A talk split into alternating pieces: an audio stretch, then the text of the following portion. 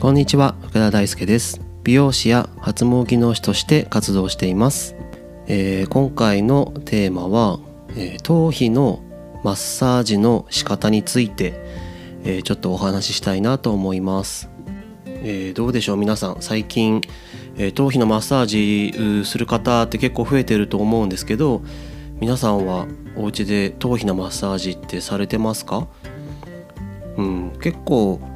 多くなってきてる感じがするし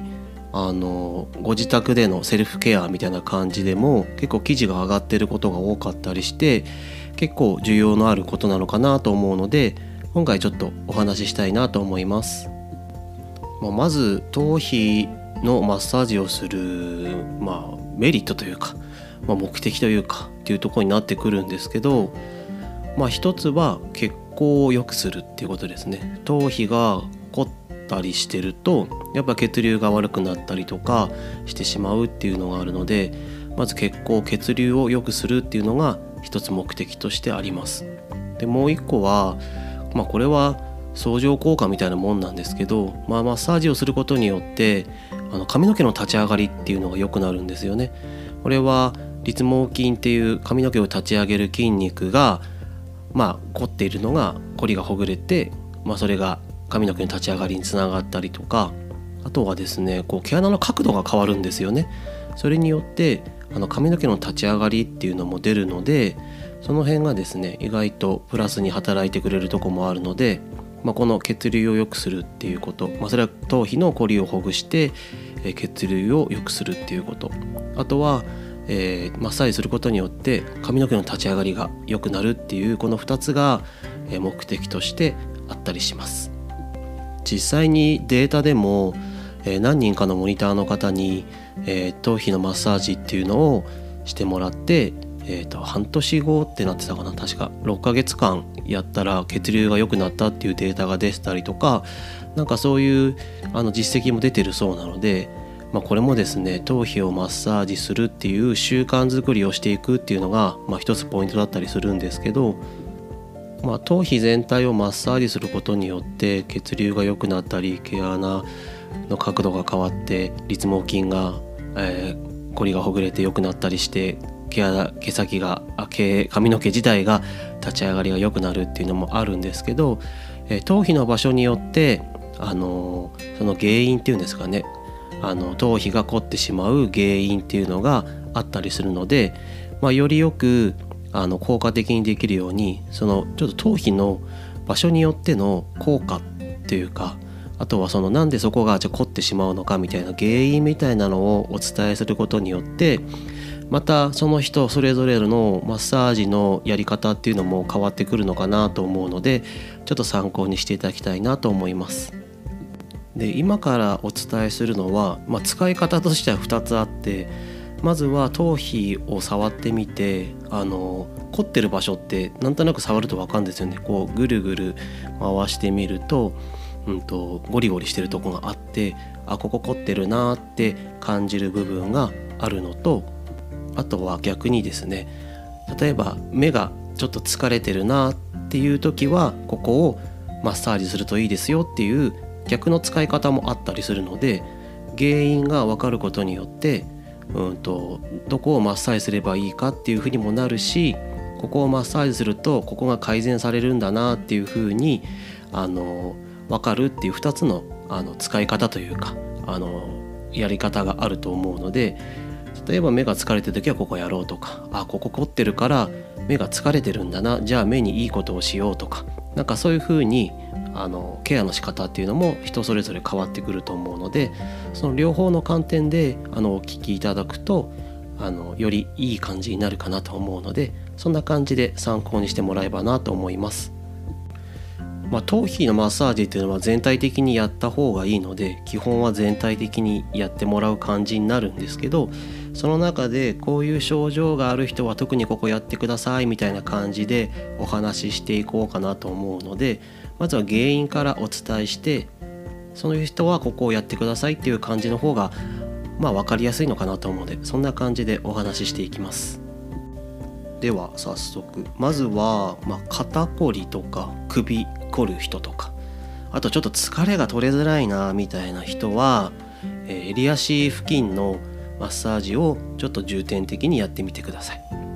でこれはまず姿勢が悪い人、まあ、猫背とかあとは結構僕もそうですけどちょっと右に寄っちゃってるとか立つ時もなんかちょっと右傾いてるとか肩が右下がってるとかなんかそういうのがあったりするんですけどなんかそういう姿勢の部分で、えー、首付近に、えー、負担がかかってしまってるっていうのがあったりします。あとはスマホですよね。スマホを長時間見てるとずっと下を向いてるのでそうするとやっぱ首にかかる負担が多くなるのでそうすると、まあ、その首に一番近い襟足部分の頭皮が凝ってしまうっていうのがあるのでまずは、えー、襟足からやっていただくと、えー、肩こり首こりあとはちょっと疲れが取りづらいみたいな人は、えー、襟足付近のマッサージを重点的にやってみてください。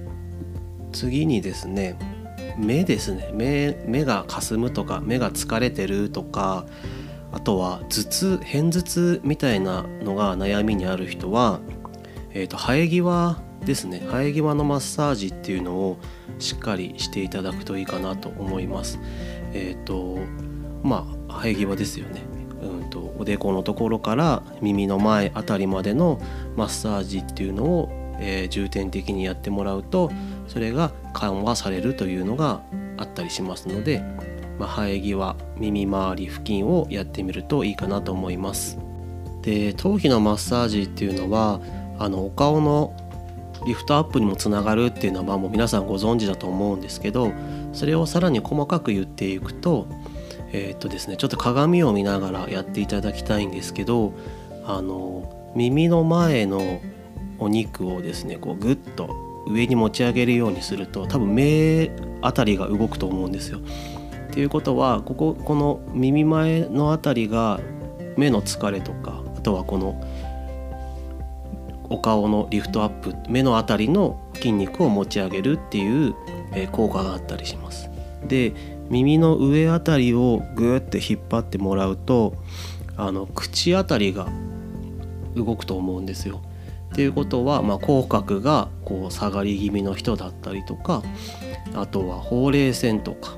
あとは顎ラインのお肉とかなんかそういうとこのリフトアップにつながったりするのでこれはですねあの人によってこのお肉の硬さとか凝り具合っていうのは違うのでやったけど全然動かないっていう人もいるしすごい動くっていう人もいるし、えー、1週間やり続けたらだんだん動くようになってきたっていう人もいるし、まあ、人それぞれ違うんですけど結構ですねマッサージって顔を見ながら鏡で顔を見ながらやるとあ今ここの筋肉に作用してんだなっていうのが意外と分かったりするので結構面白いですね。なので目の辺りのえー、疲れとか凝りが気になる人は耳前前でお口とか顎ラインのお肉をが気になる人は、えーと、耳上あたりの筋肉を、え、ほぐしてあげるとあのリフトアップとかお顔の改善にもつながっていくので、まあ、それもちょっと参考にしてみてください。あとはおでこのところをこうマッサージしてあげるとやっぱこの眉間のとこですよねここのあの凝りっていうのがほぐれるのであのやっぱりですね眉間にしわ寄ってる人っていうのはこのやっぱストレスがかかってしまってる状態になるのでそうすると自律神経の乱れとかにもつながってきたりするのであのなんかそういうところをですねやってあげるとあの副交感神経って、まあ、リラックス状態になれたりするのでおでこはそういうところでもあの効果があったりします。次はですねえっ、ー、とまあちょっと抜け毛とかあとは生え際とか襟足にあの今までなかったんだけどなんか癖が出てきちゃったなとかなんかジリジリって特に襟足に多いんですけどあの襟足の髪がなんかこうチリチリしてきちゃったりとか前髪とか、ま、今までなかった癖あとはえあともみあげとかになんか今までなかった癖が出てきちゃったっていう方に、えー、おすすめしたいのが、まあ、トップちょっと分かりづらいですけどこの鉢って言われるあの頭が出っ張ってる部分があるんですけど横にそれの上の方を、まあ、トップみたいな言い方をするんですけどえっ、とですねこここのトップをマッサージしていただくと、まあ、抜け毛の改善につながったりあとは生え際とか襟足とかもみあげの癖をまあ緩和することができる感じです。まあ、あとお顔全体のたるみっていうのも、まあ、この頭皮のトップの部分をマッサージしてあげることによってお顔全体のたるみっていうのも、えー、ちょっと改善できたりします。まあこんな感じでまあ頭皮マッサージって言っても場所によって効果が違かったり目的が違かったりするっていうのもあるので、まあ、一番最初にお伝えした通り頭皮のマッサージっていうのは全体的にやってほしいんですけど、えー、とそれプラスえ今お悩みになってる部分の改善につながるっていう部分もあると思うのでちょっと部分的にここをやるとこうなりますみたいなことを紹介させていただきました。で実際頭皮のマッサージの仕方なんですけどこれをすいませんお伝えしてなかったですね。えっとですね、まあ、やり方いろいろあるんですけど、えー、一つはですね、えーとまあ、手の指を、まあ、こう広げた状態でこう頭をこうガシッと掴んだ状態ですね。で指を動かさないで円を描くようにマッサージしていただくっていうのが一つやり方としてあります。まあ、これは揉みほぐすみたいな感じのイメージなんですけどこれをですね生え際からやってください。耳の上から3回ぐらいくるくるって回したらちょっとずらして上に上がっていく上に上がっていくっていうのを繰り返していただくといいと思います耳前が終わったら今度は襟足からまたトップに向かってくるくるくるくる3回回したら上に上がる上に上がるっていうのを繰り返してやっていただくとあのいいと思うので、まあ、生え際からつむじに向かっていくみたいなイメージであの頭皮全体を揉みほぐすみたいな感じでやってもらうのがいいかなと思います。この時のポイントはえーと、指をずらさないってことですねあマッサージしてる間は指を動かさないで頭皮を動かすっていうイメージでくるくるくると3回ぐらい回してもらうっていうのが、まあ、一番いいかなと思います。まあ、こするとか引っ張るとか押すとかいろいろあるんですけど、まあ、全体に揉みほぐすっていう意味ではこの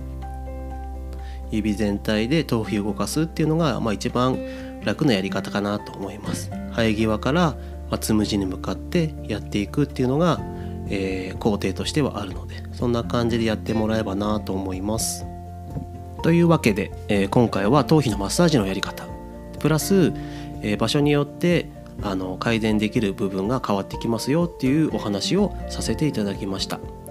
これからもですねあのお家でのケア、習慣づくりっていうのがあの僕がお伝えできることだと思うので、え引き続きですね皆さんに有益になる情報っていうのをお伝えしていければなと思っております。というわけで、えー、ですねあのチャンネルの登録フォローよろしくお願いします。はい以上福田大輔でしたありがとうございます。